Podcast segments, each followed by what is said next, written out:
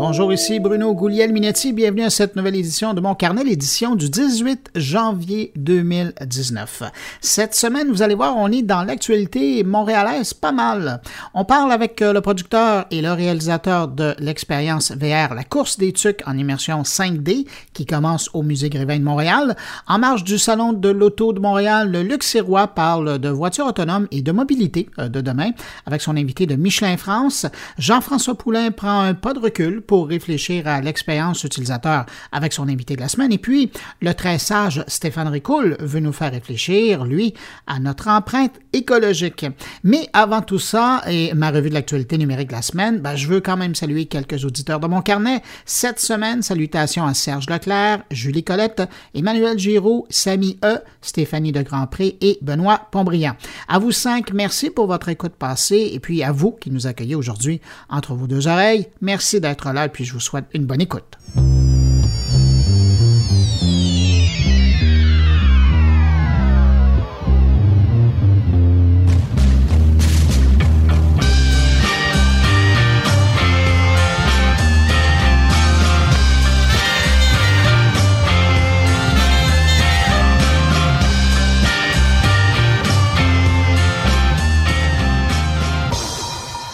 Alors, je commence euh, avec euh, cette information euh, qui a surpris bien du monde cette semaine et qui concerne WhatsApp. Imaginez que selon un rapport d'Aptani, ça c'est des spécialistes dans le domaine des applications, eh bien WhatsApp serait plus populaire que Facebook en termes d'utilisateurs actifs.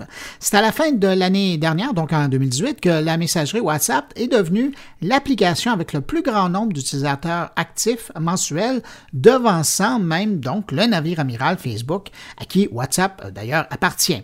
Alors, si on se fie au rapport des gens de AppNanny et à, leur analyse, WhatsApp est le numéro un de l'univers des applications parce que l'application permet d'abord et avant tout de réduire les frais de communication, ce qui est déjà un facteur important. Et puis, les diverses fonctionnalités euh, qui sont offertes euh, et qui sont très pratiques dans l'utilisation qu'on peut en faire de cette application, autant dans une utilisation personnelle que professionnelle. Évidemment, certains pays sont plus friands l'outil messagerie, notamment les pays émergents, mais aussi on a vu que dans certains pays, WhatsApp a même pas attendu la fin de l'année pour devancer Facebook et prendre la pole position du podium. C'est le cas notamment en Turquie, en Malaisie, en Chine, en Inde, en Russie et au Mexique, où WhatsApp a pris la première place du palmarès pendant toute l'année. Et puis, il faut aussi dire que WhatsApp euh, avait une belle occasion hein, pour euh, détrôner Facebook de la pole position euh, cette année parce que 2018 a été une très mauvaise année pour la réputation de Facebook qui a pris du plomb dans l'aile durant la dernière année alors qu'il y a sûrement des gens qui ont cherché à trouver des outils alternatifs pour communiquer entre eux. Chose certaine, Facebook doit être bien heureuse de son acquisition de 2014, une acquisition qu'elle avait quand même payé 19 milliards de dollars. Tiens, et puis euh, parlant de WhatsApp cette semaine, c'était aussi l'occasion d'annoncer de nouvelles fonctionnalités. À très bientôt, WhatsApp va proposer une fonction d'assistant vocal. Et donc, il sera possible de dicter un message plutôt que de l'écrire. Autre fonctionnalité qui s'en vient, l'arrivée euh, de messages privés dans un groupe. Alors, désormais, lors d'une discussion de groupe, il sera possible d'envoyer un message privé à un membre précis dans le groupe. Alors, pour obtenir euh, ces nouvelles fonctionnalités, ben, il faudra tout d'abord en télécharger la plus récente version de l'application sur votre appareil.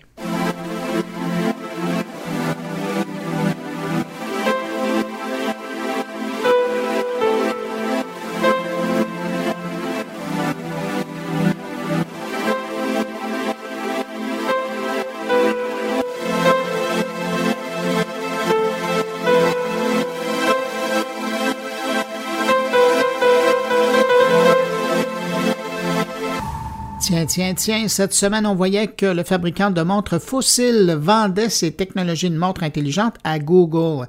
Fossil détenait une place dans ce segment de marché depuis euh, l'apparition de la toute première montre branchée en 2004 avec la fameuse Smartwatch de Microsoft, celle qui fonctionnait avec euh, les ondes radio pour recevoir l'information.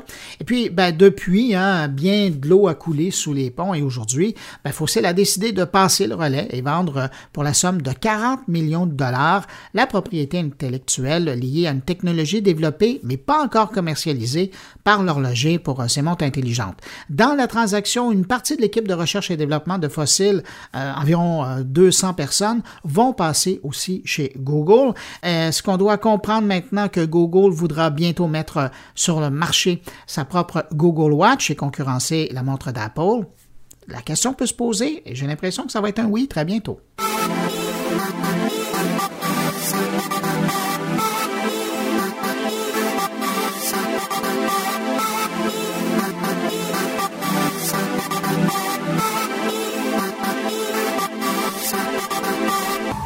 Sinon, dans la section On est déjà rendu là, j'apprenais cette semaine que si la tendance se maintient, les drones de livraison vont être autorisés dès l'an prochain aux États-Unis. Ça, ça veut dire que Amazon, Google, FedEx et même Uber pourront officiellement lancer leur service de livraison par drone.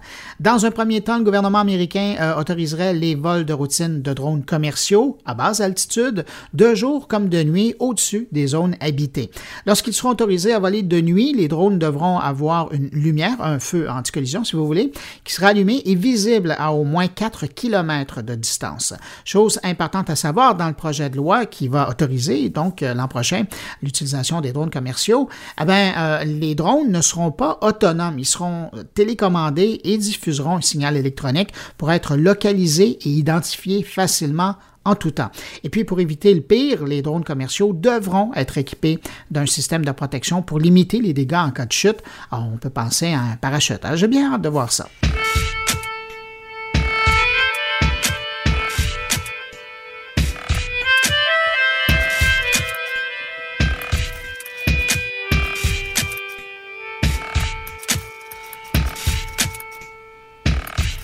Dans le monde du jeu vidéo, cette semaine, euh, on apprenait que des millions de comptes Fortnite auraient potentiellement été exposés par une faille. C'est une équipe de spécialistes en cybersécurité de Checkpoint Research qui a avisé l'éditeur du jeu euh, Epic Games, euh, qui depuis, heureusement, réagi et colmaté la brèche. Par cette faille, un individu malhonnête aurait pu s'emparer facilement du compte de n'importe quel joueur, tout simplement en récupérant les identifiants de celui-ci lors de leur branchement. La vulnérabilité était présente à partir des systèmes d'authentification des plateformes PlayStation Network, Xbox Live, Nintendo, Facebook et Google ⁇ puis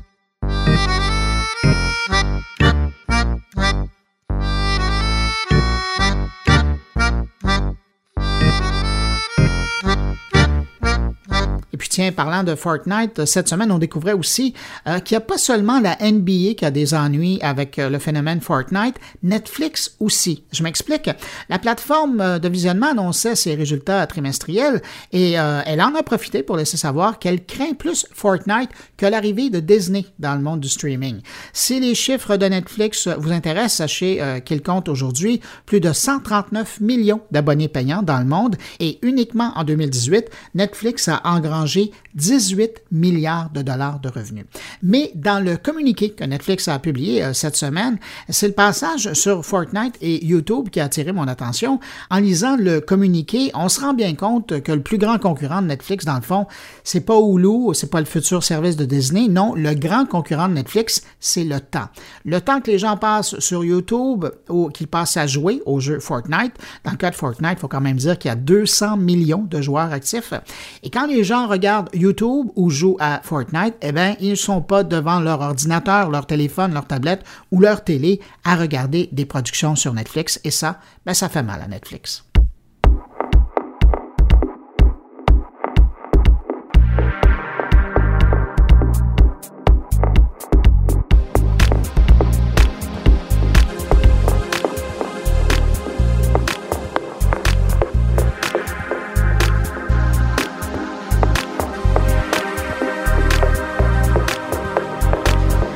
Bonne nouvelle pour les utilisateurs de Skype. Si vous n'aimez pas le décor du lieu d'où vous communiquez avec votre interlocuteur, ou si vous n'avez pas fait le ménage encore avant une conversation, ou si vous désirez garder le décor neutre, vous pourrez dorénavant flouter l'arrière-plan de votre vidéo pendant une conversation vidéo. C'est ce qu'on vient de découvrir en écoutant les propos euh, de gens qui testent la prochaine version à l'interne. Pour le moment, lorsque l'option sortira euh, lors d'une prochaine mise à jour, elle sera disponible dans un premier temps uniquement dans la version ordinateur de Skype. Et à première vue, la nouvelle fonction devrait être assez simple à utiliser. Lors d'un appel, un clic droit sur le bouton caméra du module Skype devrait activer automatiquement le floutage du décor derrière vous. Skype fait le pari qu'avec cette fonctionnalité, ben, plus de gens seront tentés d'accepter de faire de la conversation vidéo, se sentant moins épiés dans leur domicile ou au bureau.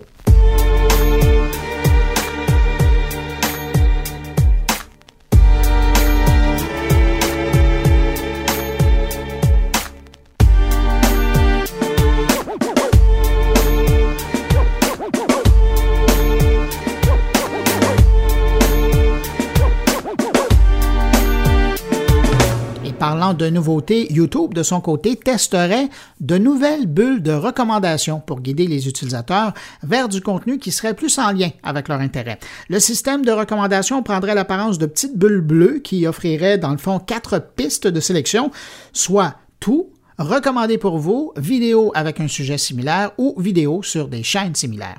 Et ces bulles bleues apparaîtraient juste en dessous d'une vidéo en cours de visionnement.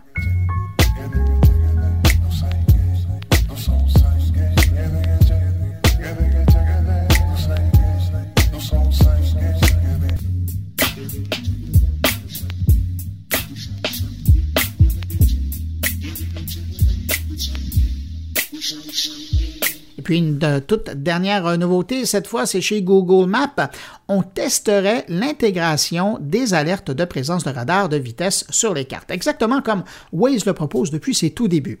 Chez Google Maps, l'alerte de radar apparaîtrait autant lors de la prévisualisation d'une carte avant le départ que lors du trajet lui-même, avec une notification sonore en bonus lorsque vous êtes sur la route. Pour y arriver, Google Maps, évidemment, va compter sur euh, sa communauté d'utilisateurs pour alimenter euh, les alertes en temps réel, tout comme Waze le fait depuis ses débuts. Et d'ici peu, je ne serais pas surpris euh, qu'un service alimente l'autre, donc que euh, Google Maps euh, puisse partager ces informations avec Waze et vice-versa dans le domaine de l'alerte de radar. Enfin, on verra, la fonctionnalité devrait être disponible lors d'une prochaine mise à jour.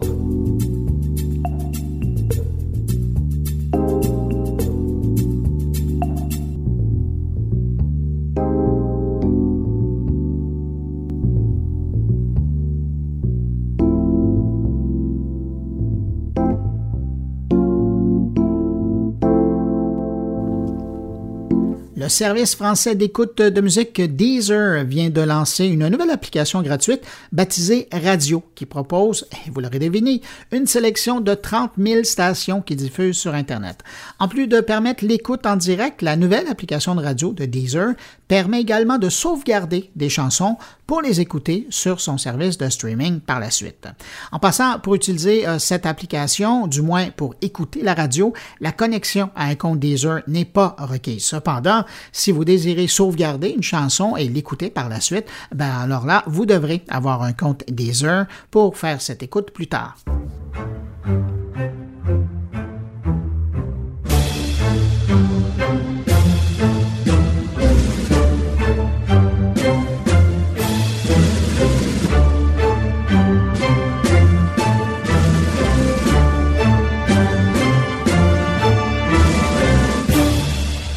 Ne sais pas si vous avez vu passer ce chiffre cette semaine, mais on apprenait qu'Apple, l'an dernier, donc en 2018, a remplacé 11 millions de batteries d'iPhone. Le chiffre est vraiment impressionnant parce que par le passé, c'était plutôt dans l'ordre de 1 ou 2 millions de batteries par année que la compagnie changeait. Cette hausse de remplacement est évidemment en lien avec toutes ces histoires de téléphones qui n'avaient plus l'autonomie de naguère ou de jadis et du programme qu'Apple avait mis en place en 2018 pour répondre à la grogne de ses utilisateurs.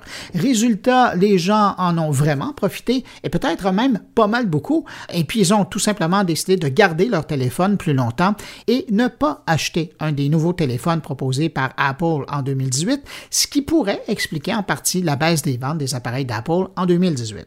Et puis tiens, parlant de Apple, mais là sur une note plus positive, on apprenait cette semaine également que les magasins d'applications d'Apple, mais aussi de Google, ont rapporté en tout 101 milliards de dollars. Ça, c'est des sous, plus de 100 milliards de dollars qui ont été dépensés en 2018 dans l'achat d'applications pour les téléphones et les tablettes.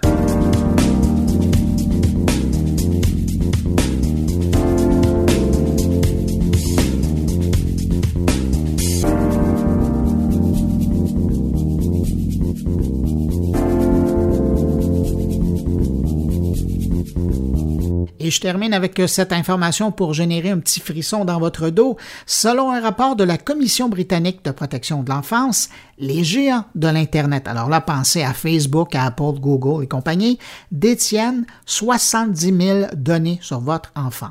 En fait, pour être plus exact, à l'âge de 13 ans, leurs parents auront publié en moyenne 1300 photos et vidéos de l'enfant sur les médias sociaux et lorsque l'enfant aura atteint l'âge de 18 ans, au moins 70 000 publications le concerneront. De quoi faire réfléchir à l'utilisation qu'on fait des réseaux sociaux quand vient le temps de toucher à l'image de nos enfants.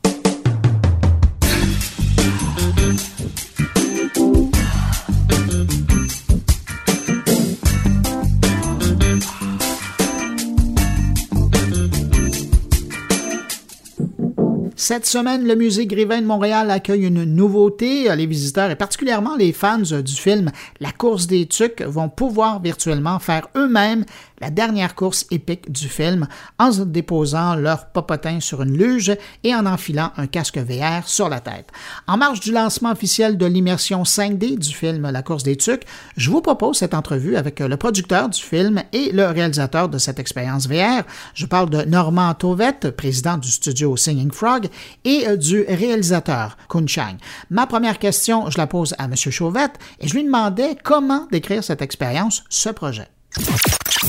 Ben, moi, je, te dirais, dès le départ, l'idée est venue du fait que euh, quand on produit un film d'animation, contrairement à du live, on se retrouve à être propriétaire de tout ce qui est euh, décors. Les décors, on les garde, sont dans un ordinateur, sont, sont tout simplement archivés là. Les personnages, tout ça.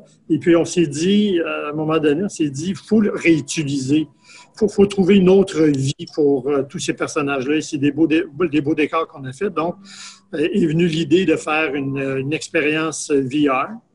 Et puis de, de, là, on en a fait une, très, très petite qui, était, qui a été testée en Chine lors d'une mission Québec-Chine. Et puis ça a été euh, ça a été complet, c'est-à-dire il y a eu 300 Chinois qui ont essayé la, ride puis qui ont adoré la ride. Donc, de là, on est parti avec l'idée puis on est allé chercher Kuhn pour qu'il puisse réaliser la vraie vidéo. Eh, j'allais vous poser la question, comment on approche un, réalisateur comme Kuhn pour lui dire euh, qu'il y a un projet comme ça qui pourrait peut-être l'intéresser? Comment qu'on l'approche? on, l'appelle. on l'appelle, on lui dit on a un projet VR, puis il n'y en a pas tant que ça des projets VR au Québec. Et puis ça l'a, titillé. Alors, euh, il est venu à notre rencontre. Alors, Kun, quand on vous a contacté, comment on vous a présenté le projet? Euh, comme projet VR, mais j'avais déjà travaillé sur plusieurs projets. Bon, c'était pas, euh, pas vraiment une surprise pour moi. Et aussi, je trouvais que c'était c'est toujours un défi et c'est surtout maintenant, c'est une technologie qui est en train de, je dirais, c'est en émergence. Alors, c'est toujours fun d'avoir l'opportunité de, de, jouer avec ça. Je trouvais que aussi c'était, contrairement à beaucoup de projets en VR, c'était une histoire ou une situation qui se prêtait bien à, à, ça, en fait. Mais j'allais dire quand même, vous, vous êtes habitué à des titres qui sont plus, en guillemets, pour adultes. Euh, je pense à Avatar, euh, Prince of Persia, des, des titres comme ça. D'arriver à un titre qui est connu et que son bassin de popularité est auprès des jeunes, est-ce que chez vous, ça amenait un, un niveau de difficulté ou une autre approche? Non, en fait, j'ai trouvé ça plutôt un défi. C'était fun. J'aimais ça, les défis de faire ça. Euh, alors, non, en fait, l'approche qui change, c'est que euh, au niveau de la réalisation, c'est complètement autre chose. On peut, on n'a pas des plans serrés, on n'a pas des plans larges. Euh, alors, si on veut montrer quelque chose, comme il y, a, plusieurs endroits dans le film où il y a quelque chose qui se passe, il y a un petit close-up et on comprend c'est quoi, mais en VR, c'est pas évident. Alors, tu vois tout d'un point de vue de l'intérieur de la luge. Alors, il fallait tout grossir, il fallait, il fallait genre, placer les affaires pour que c'est révélé à certains moments. Et alors, on place un arbre ou quelque chose comme ça pour que c'est révélé à un certain moment au lieu que tu le vois plutôt comme. Alors, c'est, c'est, tu n'as pas les mêmes outils comme réalisateur, mais, mais alors, c'est une adaptation dans ce sens-là, mais en même temps aussi, c'est, c'est un peu, c'est, quasiment une mise en scène qu'on fait plutôt. C'est une, on n'a pas, pas la montage, par exemple. Hmm. C'est plus difficile à mettre, si on peut dire, sur papier. Alors, c'est dans la tête du réalisateur, puis comment coucher ce que le réalisateur pense sur euh, un univers en 360 degrés. C'est ça qui a été le, défi pour toi. Il faut avoir confiance au réalisateur. Oui, oui, oui. Par exemple, faire un storyboard, c'est quasiment impossible, tu sais, parce qu'on ne regarde pas tout. Alors, c'est les façons dans lesquelles on travaille, on fait des petits dessins, on a une idée de comment ça se passe. Et nous, on est obligé de faire vraiment des petits, euh, genre d'animatique, on appelle ça, mais c'est la première étape où on, on, teste un peu où on s'en va, on essaye avec la casque, on s'est comme, on s'est rendu compte en fait que les gens regardaient rarement en arrière, c'était comme un peu comme une pizza, et si des choses ne pas en avant, tu ne le voyais pas. Alors même si tu mets une grosse son à côté, parce qu'on est dans une luge et ça bouge, et tu vois des choses qui viennent vers toi, tu ne regardes pas sur le côté. Euh, on a beaucoup appris. Euh, Normand, donc concrètement, quelqu'un qui se rend au musée et qui s'assoit dans la luge, qui met son casque, qu'est-ce qu'il va avoir comme expérience? Il y a quatre minutes d'expérience de, de, recréer une course de luge, la, course de luge à la fin du film, où François Les Lunettes s'attaque à Zach, à même si c'est sa nouvelle luge. Donc, on, on recrée on veut euh, euh, faire en sorte que les gens puissent se mettre à la place de finalement de François Les Lunettes et de vivre la dernière course comme lui l'a vécu. Alors, c'est ni plus ni moins ce qu'on cherche euh, à faire vivre aux gens. Est-ce que, et la question s'adresse aux deux, est-ce qu'il y a un risque quand on aborde un film à succès comme le vôtre? Comment vous avez pris ça pour s'assurer que vous gardiez l'essence du film, mais aussi vous ajoutiez, là, parce que là, on parle de 360? Oui, parce que l'idée, c'est que ça s'adresse quand même à des, jeunes. Des jeunes, euh, ils peuvent revoir un film mille fois. Ça, c'est pas grave s'ils l'ont vu euh, hier, ils sont prêts à le revoir aujourd'hui. Donc, de vivre une expérience, de vivre ce que François a vécu dans le film, on n'a jamais pensé que ça pourrait euh, choquer les, jeunes enfants. En fait, si je peux ajouter quelque chose à ça aussi, c'est on a fait, on a commencé l'expérience avant que le film était même en, mais il était en production, mais nous, on a fait la scène avant que les scènes soient faites pour le film. Et aussi, l'approche, c'est pas, c'est pas deux histoires pareilles, c'est deux histoires qui sont parallèles. Alors, c'est pas exactement la même expérience. Euh, je pense que c'est la bonne approche. Alors, les gens qui viennent ici, s'ils attendent à voir exactement ce qu'ils ont dans le film, ils vont avoir des, des belles petites surprises aussi. Est-ce qu'on peut penser qu'un jour, parce que de plus en plus les casques de VR sont disponibles à la maison, est-ce qu'on peut penser qu'un jour il pourrait y avoir une version euh, maison euh, pour le consommateur et pas uniquement dans des lieux de divertissement comme votre installation présentement? Ça serait difficile parce que la technologie des box, pour les suivre depuis 20 euh, ans, si on peut dire, à peu près, la technologie est, pas rendue au point où ça peut les gens peuvent se permettre ça à la maison. Puis, puis il faut avoir la technologie d'e-box ou une technologie semblable. On a aussi la technologie qui vient avec le, vent. Donc, on, sent le vent, donc on sent l'accélération durant la course. C'est des technologies qui seraient difficiles à implanter dans les maisons, en tout cas avant un bon bout de temps.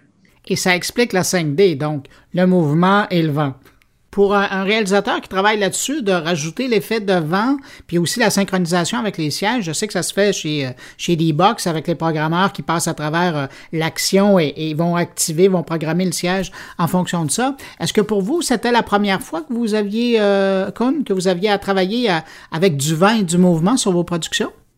Euh, vent et oui, oui mais oui, ça, en fait, mais la, grosse surprise pour moi, c'est j'avais essayé le D-Box au cinéma.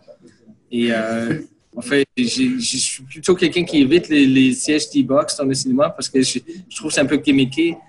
Et je ne m'attendais pas à l'effet que ça a en VR. En fait, euh, on a essayé quelques affaires en VR et avant de même, euh, juste au début du projet, et euh, c'était comme ajouter, c'est comme, comme cinéaste, c'est comme quand on ajoute la musique les films euh, sur un film et on ajoute les, sons, c'est comme si le film prend une autre couche. Là, c'était autant l'effet, comme ça a tellement amélioré le projet à un point que je ne m'attendais pas du tout. Et euh, ça aide beaucoup à pas se sentir malade quand on voit ça. Et des petits, petits mouvements, ça donne vraiment l'impression de voler ou des, tournées. C'est assez, impressionnant ce que ça ajoute.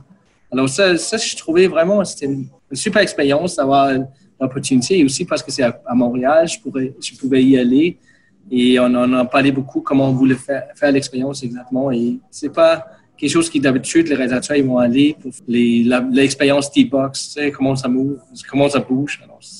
C'est super. En tout cas, ça va vous donner un outil de plus dans la conception pour vos prochaines réalisations. Oui, oui, on a des projets, les prochains projets d'ailleurs de, de, films que je ne révélerai pas. On pense déjà aussi à une expérience VR. Mais elle, ce serait dans les airs, et non pas dans une luge, ce serait dans les airs. Les gens voleraient. Je ne poserai pas de questions, mais je vous remercie de me l'avoir dit. messieurs, je vous remercie infiniment pour votre temps. Alors, euh, ben, écoutez, je vais inviter les gens à aller euh, tester cette aventure-là, la course des tucs en, immersion 5D. C'est au Musée Grévin. C'est jusqu'à quand? C'est jusqu'à début avril. Alors, euh, si vous habitez à l'extérieur de Montréal, vous avez le temps de vous y rendre. Merci beaucoup, messieurs. Merci, Bruno, puis on t'invite à venir l'essayer. Ah ben c'est certain que je vais y aller. Merci. Merci, bye.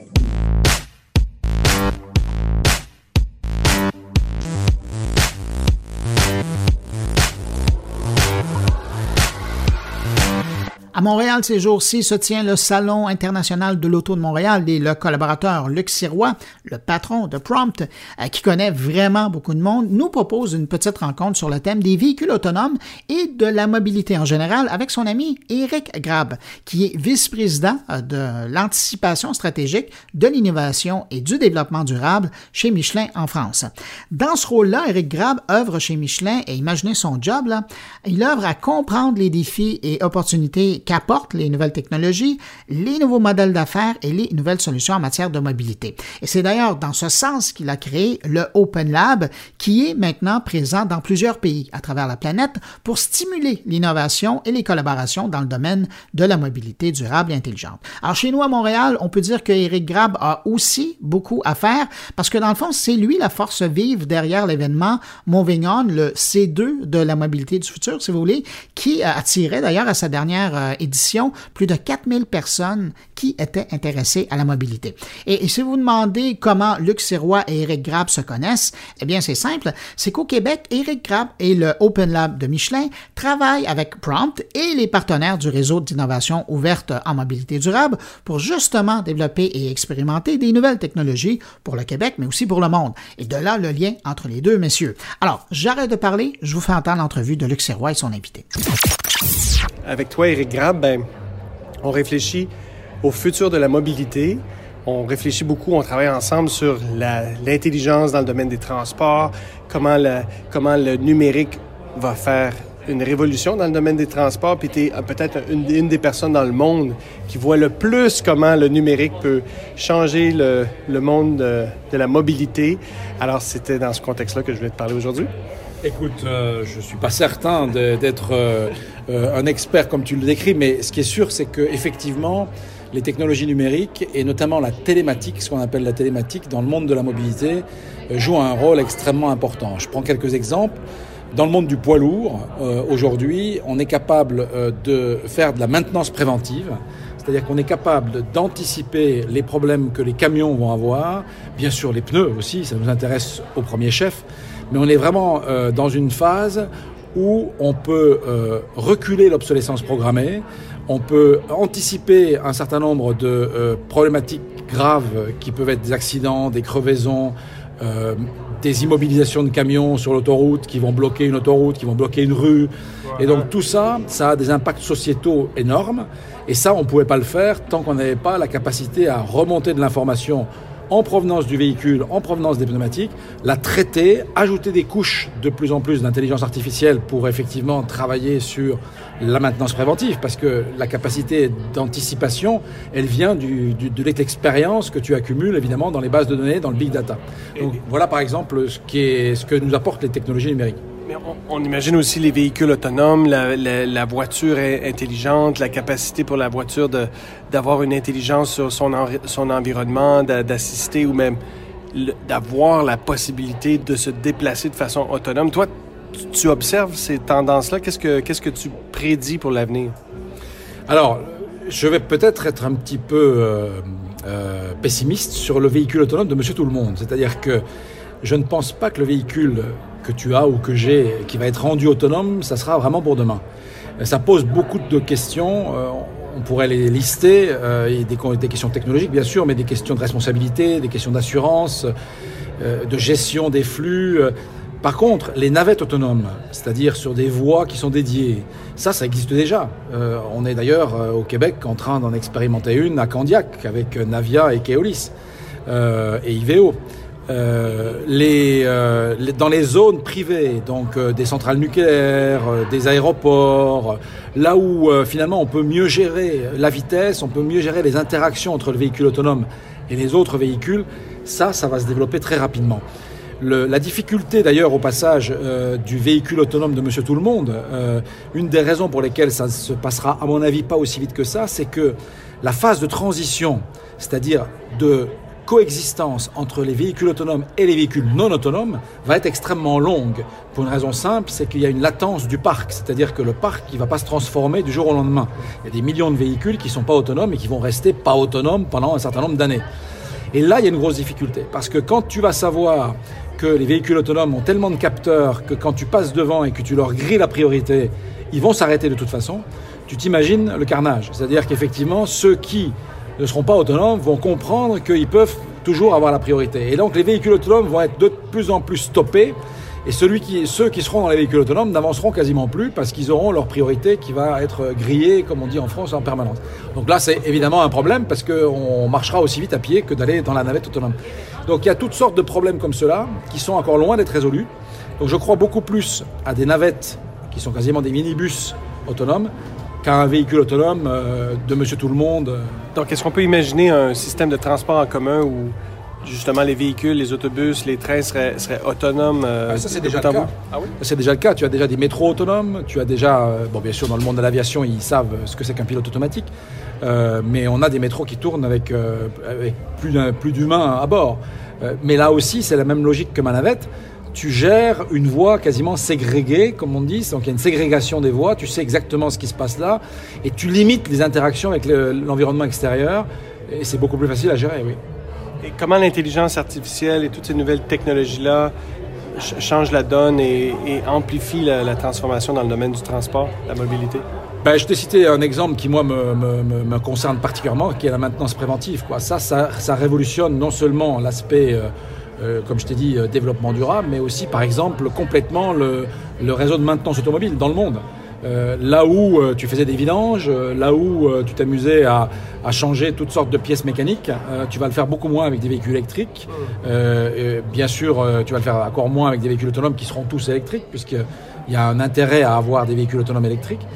Donc en fait, la maintenance automobile, le monde de la maintenance automobile, et on parle de millions de salariés là, est en train d'être complètement changé par cette, cette logique de, numérique en fait. Et là, toi, tu vois ce qui se passe partout dans le monde. Ce serait peut-être euh, quoi ton message aux Québécois en termes de leur rôle à jouer dans la création de la mobilité durable, la mobilité de l'avenir? Alors c'est une question coquine parce que tu sais très bien qu'on travaille ensemble euh, dans un, un réseau d'innovation ouverte en mobilité durable. Donc je pense qu'il faut à fond accélérer là-dessus. Euh, on a mis ensemble avec toi, Luc, euh, autour de la table toutes les entités québécoises qui, traitent de mobilité durable et qui ont un apport et, technologique, business model, expérimentation. Ça y est, c'est fait. On est très fiers de l'avoir fait d'ailleurs. Euh, Luc, j'imagine comme moi. Et, donc maintenant, il faut accélérer, il faut développer des vrais projets et montrer que le Québec a beaucoup d'atouts euh, non seulement un mix énergétique extrêmement favorable, mais aussi des universités, mais aussi une intelligence artificielle, mais aussi des compétences euh, en électrique. Euh, bref, vous avez vraiment tout ce qu'il faut pour pouvoir développer la mobilité de demain. Et, je pense que notre réseau d'innovation ouverte en mobilité durable va s'y employer et va être un fer de lance du Québec dans ce domaine-là. En tout cas, moi, je suis là pour ça. Je suis là pour vous aider à, ce que le Québec rayonne en matière de mobilité durable. Merci beaucoup. C'est génial de t'avoir avec nous ici au Québec. Salut, Luc. Merci.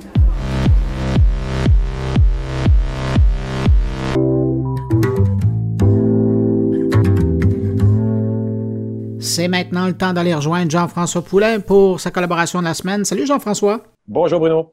Jean-François, euh, cette semaine, là, tu y vas fort parce que ben, tu prends du temps pour réfléchir à l'expérience utilisateur. J'y vais, premièrement, toujours fort quand c'est pour le podcast. Je ne me ménage pas. Ouais, mais là, j'avoue que tu te surpasses.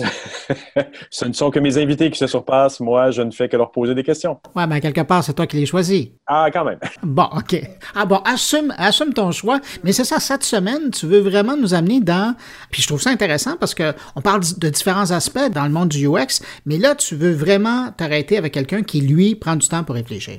Oui, ben c'est aussi euh, quelqu'un qui pratique, hein, qui est, c'est un consultant de, carrière. Ça fait 20 ans qu'il est là-dedans, quand même. C'est un, un, vieux de la vieille comme nous. Il s'appelle Raphaël Yarassari, euh, qui est euh, en France, évidemment. Euh, puis, je lui ai parlé parce qu'il a écrit un article très intéressant, parce qu'il publie déjà beaucoup. C'est quelqu'un qui est très visible sur les médias sociaux. il est psychologue de formation, il est designer UX senior, formateur également. Puis, bon, de temps en temps, il donne des conférences. Puis, justement, pour rejoindre un, sujet qu'on a couvert dernièrement, il en a fait une sur les emprunts de la science-fiction euh, ah, ben à la science-fiction, mais lui, il l'avait fait dans le contexte de, du redesign d'un de, de, panneau de contrôle d'une navette spatiale. Ça a beaucoup fait jaser, hein. d'ailleurs, cette entrevue-là. Euh, je regardais sur les réseaux sociaux, là, c'était un bon coup que tu avais fait avec ça. Puis effectivement, ah, c'était vrai. Ouais. Ben voilà, puis donc, euh, lui a écrit un article, euh, il se repose des questions. Je pense que c'est très sain quand tu es, euh, es, dans une profession comme la nôtre, c'est de se reposer des questions un petit peu de temps en temps. Et encore plus si tu es un consultant, c'est où ça s'en va dans les prochaines années? Est-ce que je suis toujours sur le, bleeding edge? Est-ce que je suis toujours à la limite de ce que je sais, que de ce que je dois apprendre pour être un bon conseiller à mes clients. Et il a écrit un très long article, puis il l'a écrit d'une façon très UX, parce qu'il indique même au début, cet article vous prendra 45 minutes si vous le lisez au complet. c'est très précis, c'est très agréable. Et ah. donc, euh, il, il, il ne mentionne pas le type d'émotion qu'on va vivre pendant la lecture. c'est ça, c'est à notre choix. Mais c'est intéressant, il couvre des pistes qu'on a, toi et moi, vues à travers le podcast dans l'année qui vient de passer, comme euh, bon, l'éthique, on a parlé aussi du côté science-fictionnel il y a quelques petites minutes. Euh, on couvre aussi le côté, c'est un peu plus rigolo, puis c'est vrai que quand tu es dans la pratique, à un moment donné, tu as beau te baser beaucoup sur de la méthodologie, vient un petit moment où tu te dis, hey boy, cette solution-là que je viens de trouver, tient un peu plus de la magie que, que vraiment toute la méthodologie? Ou est-ce que c'est peut-être la, la, méthodologie qui m'a amené à avoir l'impression que c'est de la magie tellement ça a été facile vers la fin? Puis lui, il appelle ça le, le côté holistique. On parle... C'est drôle, là, moi j'appelle ça le gut feeling ou l'expérience. Ben, l'expérience dans notre cas. Oui, parce que c'est ça qui est fascinant. Des fois, moi, je, me souviens à un moment donné, dans des cas où j'étais en train de réfléchir sur une stratégie de quelqu'un, puis à un moment donné, j'arrêtais, je dis non, non, non, non, je vais me fier sur mon instinct, ça m'a pas trompé, puis ça marchait. Mais c'est ça, c'est qu'à un moment donné, tu es tellement pris dans des méthodes qui existent qu'on peut appliquer, ben après, c'est de revenir, de dire, OK, dans ce cas-là, qu'est-ce que je ferais? Je ferais ça. Et c'est à ça que ça sert l'expérience. Ah, oui, je pense que oui. Puis, puis là, comme euh, Raphaël a, notre âge, ça fait 20 ans qu'il dans l'industrie, c'est un des gros facteurs qui, lui, il se remet en question là-dessus, il y pense. Ah, et comment ça vient? Bien, je, t'avoue que moi aussi, c'est une réflexion récente qui, est apparue dans, dans, la façon dont j'agis. Puis à un moment donné, il y a peut-être un, un, moment où, oui, on se base sur tous les, les faits d'une problématique, mais il y a une partie de notre expérience qui rentre en ligne de compte et elle est moins mesurable là-dedans. Et donc, il couvre euh, ben, évidemment d'autres points. C'est un article très long qui prend 45 minutes à lire, comme il l'a mentionné, si justement. Mais nous, on va faire quelque chose comme 15 minutes avec lui? Oui, c'est ça. Nous, on fait 15-20 minutes avec lui. Un bon condensé et après, on va inviter tout le monde à aller lire l'article. Euh, l'article, d'ailleurs, il est sur son site qui, s'appelle blocnote.lergo.fr parce qu'on est en France, évidemment. Puis, puis, voilà. Puis il y a un autre point aussi très intéressant que je, que je me dois de noter. Il parle aussi des promesses technologiques. Ça, c'est des choses qui, autant tu en UX que n'importe quel autre consultant en, technologie, on se fait lancer constamment depuis euh, les années, euh, des fins des années 90, des technologies, puis on, se fait dire, hey, c'est ça, tu dois utiliser ceci, puis amène ton client à utiliser cela. Euh, et là, on peut se questionner maintenant qu'il y a une bonne base qui est établie vers où on envoie nos clients? Est-ce qu'on nécessairement on leur dit c'est ci, c'est ça que ça prend? Puis même que maintenant, je te dirais que c'est l'inverse, puis ça doit arriver à toi aussi, qui arrive parce que les gens viennent nous voir en disant ça me prend une app, ça me prend un site. Mais parfois, par rapport à tous les trucs qu'on a fait en 2018 en podcast, on se dit aussi que la problématique parfois est dans l'intégration complète de toutes les technologies qu'un qu'un commerçant va avoir, par exemple. Est-ce qu'il y a un bon inventaire qui est fait en temps réel de ces choses? Parce que ça ne sert à rien d'avoir du commerce électronique si tu n'as pas un inventaire. Enfin, à la limite, oui. Mais si tu veux vraiment compétitionner sur les terrains d'Amazon en ce moment, tu dois être bien intégré dans l'ensemble de l'œuvre.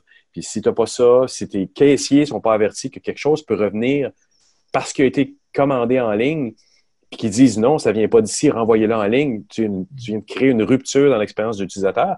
Puis c'est là où on est un peu le responsable parce qu'on en, on en parle, on fait ça, on fait le carnet, on fait le carnet comme ça, puis on, initie les gens tellement de techno, puis des fois, ils se disent, hey, c'est ça là que j'ai besoin, mais dans l'ensemble, ils en oublient des petits morceaux. Jean-François, tu nous rappelles le nom de ton invité? Raphaël Yarassari. Et on l'écoute tout de suite. Merci pour l'entrevue, puis on se retrouve la semaine prochaine. Merci Bruno. Alors, pourquoi j'ai fait ça? Alors déjà, je ne l'écris pas toutes les années. J'avais fait des articles un peu similaires euh, les années précédentes, euh, non, plutôt il y a deux ans et il y a quatre ans. Euh, mais là, cette année, c'était un peu particulier parce que je me suis retrouvé dans une situation où j'avais mon activité qui baissait un peu et je me suis posé la question de savoir euh, euh, qu'est-ce que je voulais faire, comment évoluer un peu le marché de l'UX, et puis comment je voulais me repositionner par rapport à, ce marché, et qu'est-ce qui allait arriver dans les, années à venir, avec aussi un petit ras-le-bol de, faire un peu toujours les, mêmes choses. Là, par exemple, cette année, j'ai eu un projet avec une startup, ça s'est pas très bien passé. et donc, tout ça, ça m'a. Voilà, c'était un peu mon interrogation au départ. Euh, donc j'ai commencé à écrire des choses et puis à un moment je me suis dit ben, tout simplement euh, ça c'est mon point de vue euh, mais il faut que j'aille voir d'autres personnes quoi que je fasse de, de la recherche utilisateur entre guillemets sur l'UX. C'est la, scène crise existentielle du consultant. Voilà, ça, arrive à peu près tous les tous les cinq ans. et donc c'était cette année pour moi. Puis tu as consulté des gens autant dans les universités que dans la pratique privée, dans les agences que dans les consultants indépendants? Oui, alors j'ai essayé d'être, euh, d'avoir des, des, points de vue euh, assez euh, diversifiés. Donc des jeunes, des plus anciens, on va dire, sur Paris, en province, dans des startups, dans des grosses entreprises, enfin un peu tout, des agences, voilà. Des gens aussi, parce que tu le mentionnes à la fin de ton article, des gens qui ont les mains dans la production, mais des gens qui sont dans la théorie, puisque tu as consulté des, professeurs d'université. On connaît, j'ai déjà interviewé Karine Lallemand. Donc, il y en a qui. Ben, Karine a fait aussi des projets, je sais qu'elle a les mains dedans, je ne veux, pas, veux pas lui enlever ça. Mais parce que tu le mentionnes dans l'article, il y a quand même des, forces silencieuses dans notre industrie qui ne font pas de livres, qui ne font pas de, de conférences et qui travaillent depuis des années dans le domaine et qui ont des expériences pertinentes aussi. Et eux aussi, tu les as consultés. Alors oui, je les ai consultés. Et puis, euh, ce qui m'a aussi étonné euh, au cours de ces entretiens, c'est que souvent, on m'a cité des personnes en me disant Hey, tu connais euh, machin ou tu connais truc? Ah, il bosse super bien, il est super pertinent sur tel sujet. Et en fait, je ne connaissais pas du tout. Et donc, je me suis aperçu qu'il y avait des gens qui faisaient très bien leur travail, mais qui étaient totalement, enfin, pas du tout visibles. C'est ça, c'est l'aspect, comme tu le dis dans l'article, euh, des gens qui, qui, sont un peu des anonymes du milieu, mais qui, qui ont une énorme expérience, puis le besoin peut-être à un moment donné, d'une certaine façon, parce que la, formation n'est pas tellement là dans notre milieu, où il n'y a pas vraiment d'accréditation reconnue, peu d'universités qui donnent ça. Comment on fait ou on crée une espèce de normalisation de notre métier à travers ça? Ben, alors ça, c'est une, une, vraie question. Et euh, il y a un, vrai déficit. Euh, enfin, moi, j'avais monté une formation euh, sur Paris en UX design en alternance et euh, le problème que j'ai rencontré, c'est de trouver des professeurs qui soient mmh. compétents en UX, qui soient compétents comme comme formateurs et qui soient disponibles. Oui. voilà. Donc ça, il y a un vrai, effectivement, un vrai souci de de, de formation. Mmh. et de, euh, de monter en compétences euh, où effectivement on va avoir une compétence euh, principale, peut-être en recherche utilisateur ou comme ça, et puis des compétences un peu moins avancées sur les domaines qui sont, qui sont proches. Et ça permet d'avoir un profil assez large et de voir plusieurs choses, de communiquer avec les autres Exactement. Et, donc, si on revient à, l'article que tu as écrit, euh, tu parles de l'éthique, le grand débat éthique sur, ben, sur tout ce qu'on fait nous, mais j'ai trouvé que tu avais des excellents points. Est-ce que tu peux nous en parler un peu? Alors, je pense que effectivement, l'éthique, pour moi, c'est quelque chose qui monte très fort, qui apparaît. On en parle vraiment depuis deux ans. Euh, j'ai l'impression, hein, avec euh, le, le, comment dire, une prise de conscience de euh, de ce que peut faire un UX designer euh, et de l'impact qu'il peut avoir dans le, la relation avec les utilisateurs. Je pense que c'est un sujet important. Après, moi, je n'ai pas envie de faire euh, la morale ou dire c'est bien, c'est pas bien. Euh, je pense qu'il faut juste aussi, en tant que designer, se, se poser un peu les, les, bonnes questions et puis euh, peut-être commencer par identifier un peu quelles sont ses propres valeurs pour voir si c'est en, en, comment dire, en adéquation avec ce qu'on fait ou avec le, les entreprises pour lesquelles on travaille et des choses comme ça. Donc il y en a qui vont très loin dans leur dans leur choix. Euh, par exemple, en France, on a Geoffrey Dorn euh, qui euh, lui ne travaille que pour de l'humanitaire, que des, des organisations, comment dire, des ONG. Mhm. Voilà, il est très engagé là-dessus, mais donc c'est un choix qu'il a fait. Il est, voilà, il en est bien conscient que, que tout le monde ne peut pas forcément faire ces choix-là. Et, et, tu fais une distinction aussi dans ton article parce qu'il y a différents niveaux d'éthique. Tu peux, dès le départ, refuser de travailler avec une start-up ou une entreprise à cause de ses valeurs intrinsèques. Mais tu peux mm. aussi, tu mentionnais aussi, très justement, je pense que tu faisais référence à Nirayal avec euh, le livre Hooked, où à un moment donné, on a, je pense, les outils pour faire le bien et le mal à l'intérieur même d'une entreprise qui a des bonnes valeurs. C'est-à-dire qu'on peut attirer ou éloigner des gens ou manipuler de la façon qu'on fait les choses. On, a les outils pour... Oui, alors ça, c'est tout un, un, pan sur le, le, persuasive design où en fait, effectivement, on a des outils pour amener, euh, pour modifier le comportement des gens. Et on peut mettre en place des, des stratégies pour euh, arriver à ces, ces objectifs-là. Euh, et donc, on peut faire ça ben, dans des buts qui peuvent être très très éthique. Euh, si on parle, je sais pas, par exemple d'écologie ou d'éducation ou de ou de santé au travail, par exemple. Euh, et puis, euh, il y a, du, y a des, des buts moins éthiques, par exemple, pour créer de l'addiction dans des jeux, pour des choses comme ça. mais tout ça, c'est pas, c'est pas forcément noir et blanc, quoi. C'est, il y a toutes, euh, je dirais, 50 nuances de gris quoi, entre les deux. Hein. L'éthique est peut-être le moins, euh, le moins discuté des sujets, mais il commence à l'être un peu. Là. Bah oui, effectivement. Et alors, ce qui a été intéressant aussi dans ces entretiens, c'est que l'éthique est arrivée par euh, plusieurs endroits. Par exemple, dans le recrutement, c'est Léa qui travaille sur, sur Paris. Mmh. Elle m'a dit que dans ces, ces entretiens de recrutement, ce qui ressortait maintenant, euh, c'était que les, personnes qu'elle cherchait à recruter lui posaient les questions de, la valeur de son entreprise, enfin ah des valeurs de son entreprise, et comment l'entreprise mettait réellement en œuvre ces valeurs, quoi, que ça soit pas juste des mots en l'air, mais euh, mais vraiment cet aspect euh, lié à, à qu'est-ce que l'entreprise veut faire, je dirais, pour changer le monde, quoi. C'est spécial. Le, le, monde du travail change en ce moment au point que les jeunes sont en mesure de poser cette question-là à leurs employeurs. Voilà, et c'est plus le, forcément le salaire ou, euh, ou euh, comment dire, des choses comme ça, ou le baby-foot euh, qui compte. et, oui. c'est cette, cette, question des valeurs. Voilà. Oui, exactement. Il y, a, il y, a, un autre point qui m'a beaucoup plu parce que moi aussi, je me pose beaucoup cette question-là. C'est le côté holistique. Puis tu fais référence à la série sur Netflix Dirk Gently, euh, Holistic, euh, détective holistique. J'ai mm. beaucoup aimé ce point-là. Est-ce que tu peux me l'expliquer un peu dans tes mots? Alors, ça, c'est une réflexion que je me suis faite en regardant cette série. Mm-hmm. C'est que il y a plein de moments où je, je travaille sur un projet, euh, je fais des trucs euh, euh, qui sont, qui peuvent sembler pas forcément très cohérents euh, ou enfin vu de l'extérieur ça semble pas forcément très cohérent. Et puis en fait il y a un moment dans le projet où les choses se mettent en place un peu par magie. Mais euh, il y a un déclic qui se fait. Et euh, voilà je trouve la bonne solution. C'est un peu cet euh, aspect où on a l'impression de faire des trucs qui marchent pas qui sont pas cohérents qui on va avoir des utilisateurs et puis ils nous disent ah mais non ça va pas truc bidule et puis à un moment, on se dit, mais non, la solution, c'est ça. Et il faut faire comme ça, comme ça, comme ça. Et là, c'est un peu, voilà, je dirais la révélation qui arrive. Euh, C'était cet aspect-là un peu euh, dans le dans la série là, Doug Gently. Euh, il fait plein de trucs incohérents, euh, conduits par le par le hasard entre mmh. guillemets, et euh, à la fin, il sauve le monde. Quoi.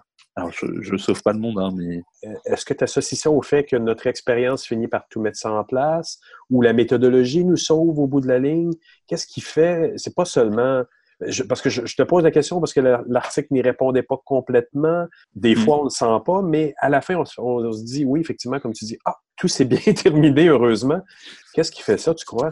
Alors, souvent, moi, quand on me, quand on me demande euh, qu'est-ce que je fais comme métier, euh, ou quelle est ma force, on va dire, dans mon métier, Qu'est-ce que tu euh, ma, ma, réponse, c'est euh, je suis capable de rendre simple des choses extrêmement complexes. Ça, enfin voilà, pour moi, mon métier, c'est ça, rendre simple des choses extrêmement complexes. Et donc, en fait, je pense que euh, ce côté holistique, c'est être capable de, effectivement, de capter tous ces, euh, tous ces éléments extrêmement complexes.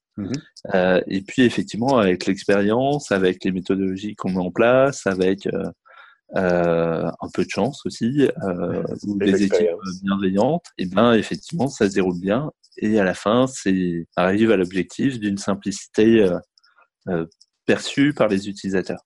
C'est un peu un processus, oui, et c'est un peu magique. Tu parles aussi de temporalité dans, dans l'article.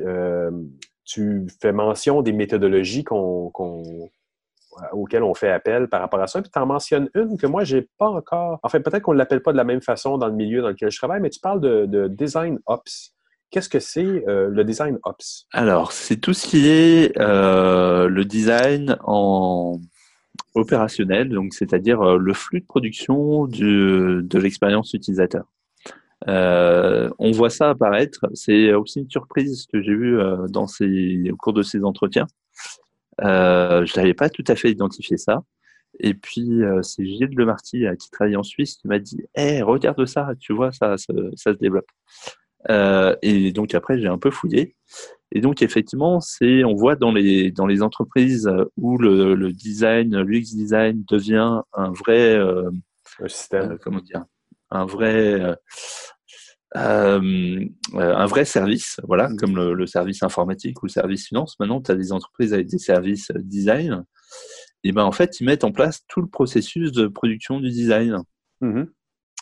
Euh, donc avec ça part de la recherche utilisateur, ça part euh, tout ce qui est conception d'interface, notamment avec des design systèmes. Mmh. Euh, ça c'est la partie très visible, je pense, du, du design ops actuellement. C'est l'atomic design et les design systems qui sont euh, à la mode. Ouais. Euh, même si avant on appelait ça autrement. Hein. Avant c'était des deadlines ou des chartes euh, ergonomiques et graphiques. Exact. Euh, mais euh, donc toujours est-il. Et puis euh, une fois que c'est produit, ben, comment on va voir les utilisateurs, comment on teste ce qui a été produit au fur et à mesure du, du, du flux de production. Quoi. Et donc euh, comment on remet un autre sujet après, euh, enfin, ou en même temps euh, à l'autre bout de la chaîne pour, pour anticiper l'itération d'après. Donc, à travers ça, tu parles, quand tu dis temporalité donc, et de DevOps, c'est une systématisation à l'intérieur d'une entreprise. Est-ce qu'on n'a pas peur un peu aussi à travers cet encadrement trop rigide? Qu'on y perde un peu le, côté, euh, j'oserais dire, Far West dans lequel on vit actuellement. Je veux dire, c'est tout bon si on est capable, je pense, d'aller rejoindre tout le monde à travers un système bien défini. Mais est-ce qu'on perd pas un peu du côté euh, holistique dont on parlait tout à l'heure à travers un système qui est trop encadré? Alors, effectivement, pour moi, ça va dans le, je dirais, l'industrialisation mm-hmm. de l'expérience utilisateur. Euh, et donc toute la difficulté, je pense effectivement, c'est comme tu dis, c'est d'avoir un système qui soit assez euh, performant pour pouvoir euh, ben, produire des choses, mais assez souple euh, pour, ben, pour s'adapter aux, aux, conditions qui peuvent être changeantes. et qui, qui, permettent aussi d'anticiper des choses. Donc ça veut dire, dans ce design opérationnel, bah, peut-être avoir une vue à court terme, c'est-à-dire qu'est-ce que je vais produire euh, le mois prochain. Et puis, ça veut dire aussi mettre en place des, des stratégies euh, pour euh, se réfléchir à qu'est-ce que je vais produire dans cinq ans. Euh, si tu si tu réfléchis à, au niveau d'une entreprise, eh ben tu peux te dire qu'est-ce que vont devenir mes utilisateurs dans cinq ans. Mmh mmh tu vois, si je sais pas si euh, toi, tu travailles pour la, la ville de Montréal. Mmh. Euh, et ben, euh, les gens qui, qui arrivent à Montréal aujourd'hui, peut-être pour faire des études, euh, dans cinq ans, ils seront où? Euh, Ils seront, euh, ils auront sans doute fini leurs études.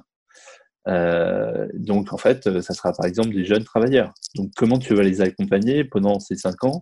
Et puis peut-être les cinq ans après, mmh. quand ça sera des, des jeunes parents et des choses comme ça. Euh, pour qu'ils restent à Montréal et qui, euh, qui continuent à bénéficier des, des services euh, de la ville, par exemple. Oui, c'est des problèmes des villes nord-américaines, c'est ben, probablement européennes aussi, où les jeunes familles quittent pour aller chercher des terrains plus, plus grands en, banlieue et, plus loin encore. Surtout avec les mm. TGV, les gens peuvent se permettre de vraiment habiter très loin des villes centrales. Et ça amène ton point suivant, qui est la stratégie UX. Donc, si tu amènes un DevOps ou un, système de développement comme ça qui, est bien encadré, à quelque part, à quelque part, faut pas que tu oublies la stratégie UX. Ça, c'était ton prochain point. C'est là où tu fais de la planification à long terme, si j'ai bien compris cette section-là. Alors, effectivement, tu, il y a l'aspect planification à long terme. Euh, dessus, dedans, il y a aussi des aspects, ben, tout ce qui est lié au design de service, notamment. Mhm.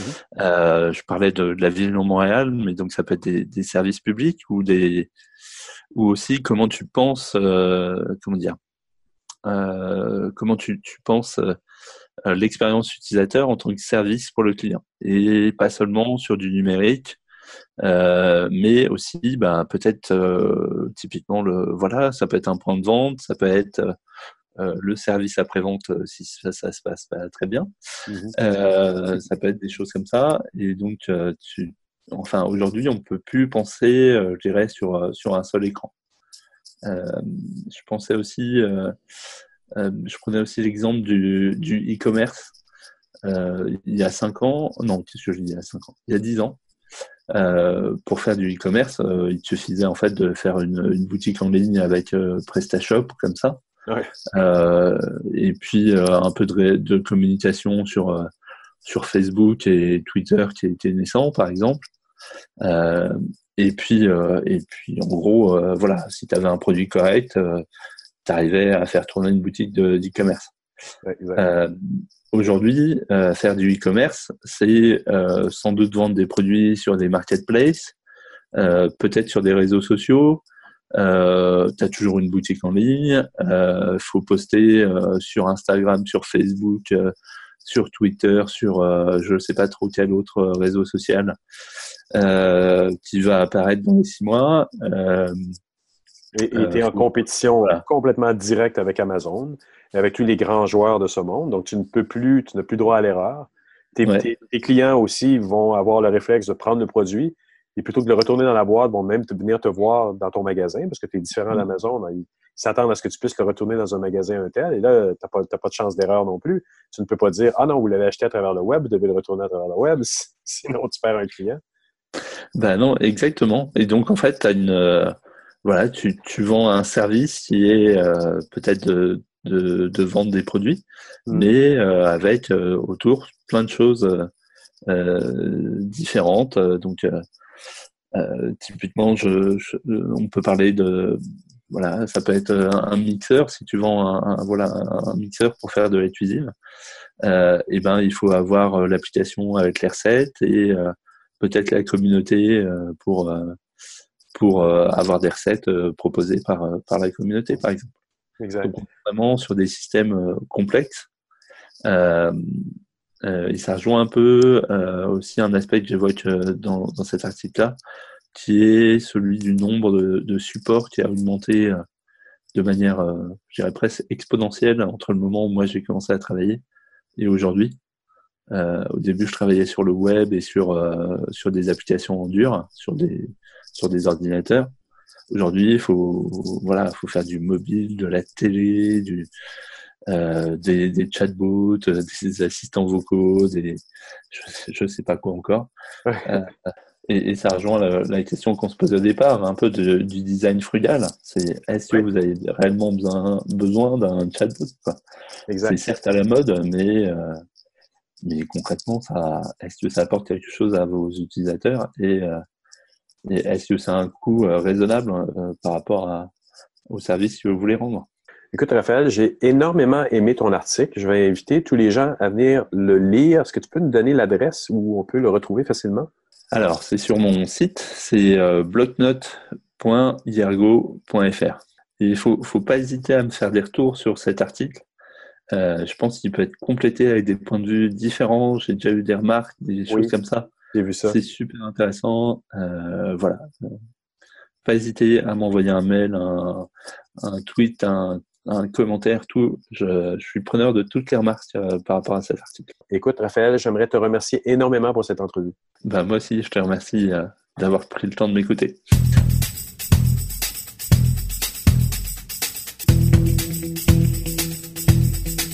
Allez, autour de Stéphane Ricoul maintenant. On peut dire que cette semaine, Stéphane est euh, très inspiré par l'édition de la semaine dernière de mon carnet, une édition spéciale qui portait sur le CES de Las Vegas. Je vous présente sa chronique.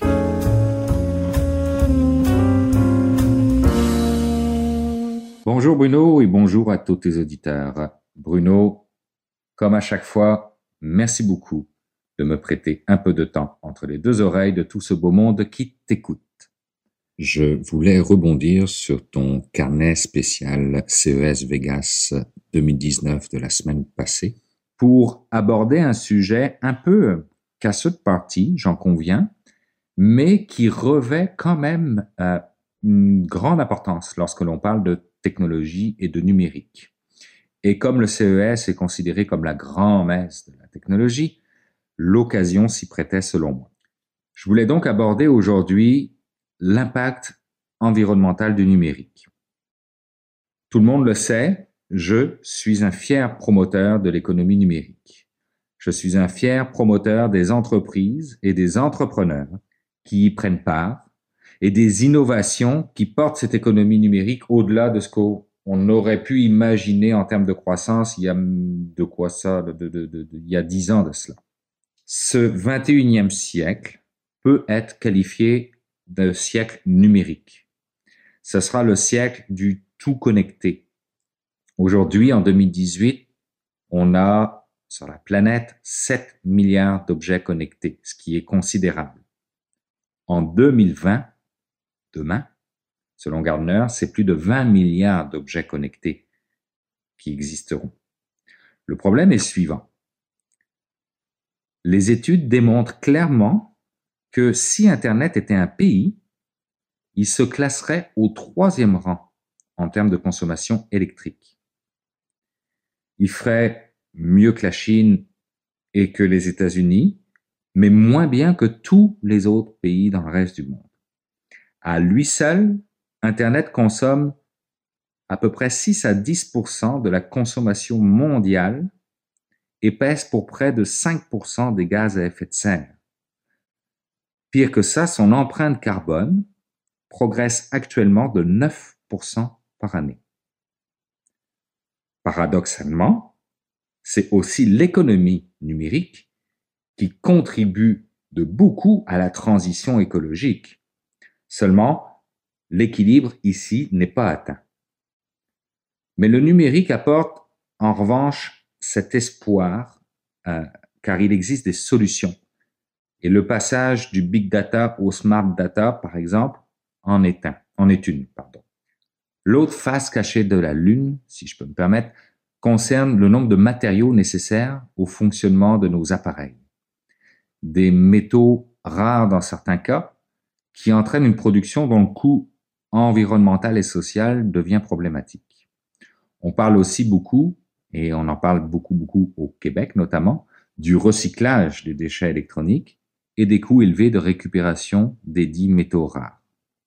Bref, je pense que l'économie numérique doit aujourd'hui se pencher sur l'élaboration d'un modèle économique qui lui permettrait de trouver un équilibre socialement responsable afin, dans ce modèle de transition énergétique, de ne pas répéter les erreurs faites avec celle du charbon pour les machines à vapeur et celle du pétrole pour les moteurs thermiques.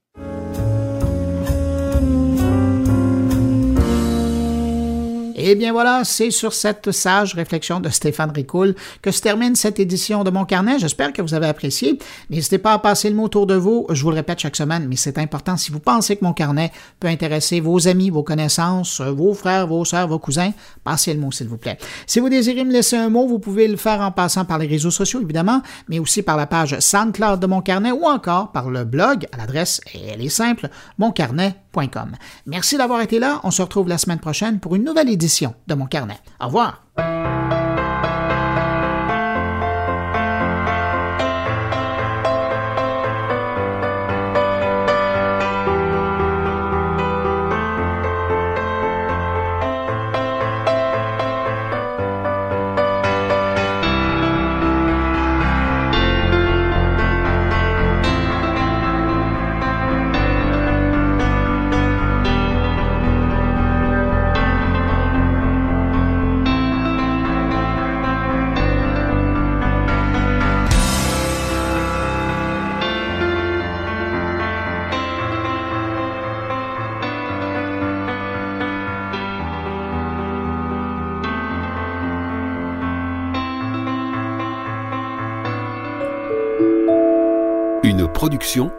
goulielminetti.com.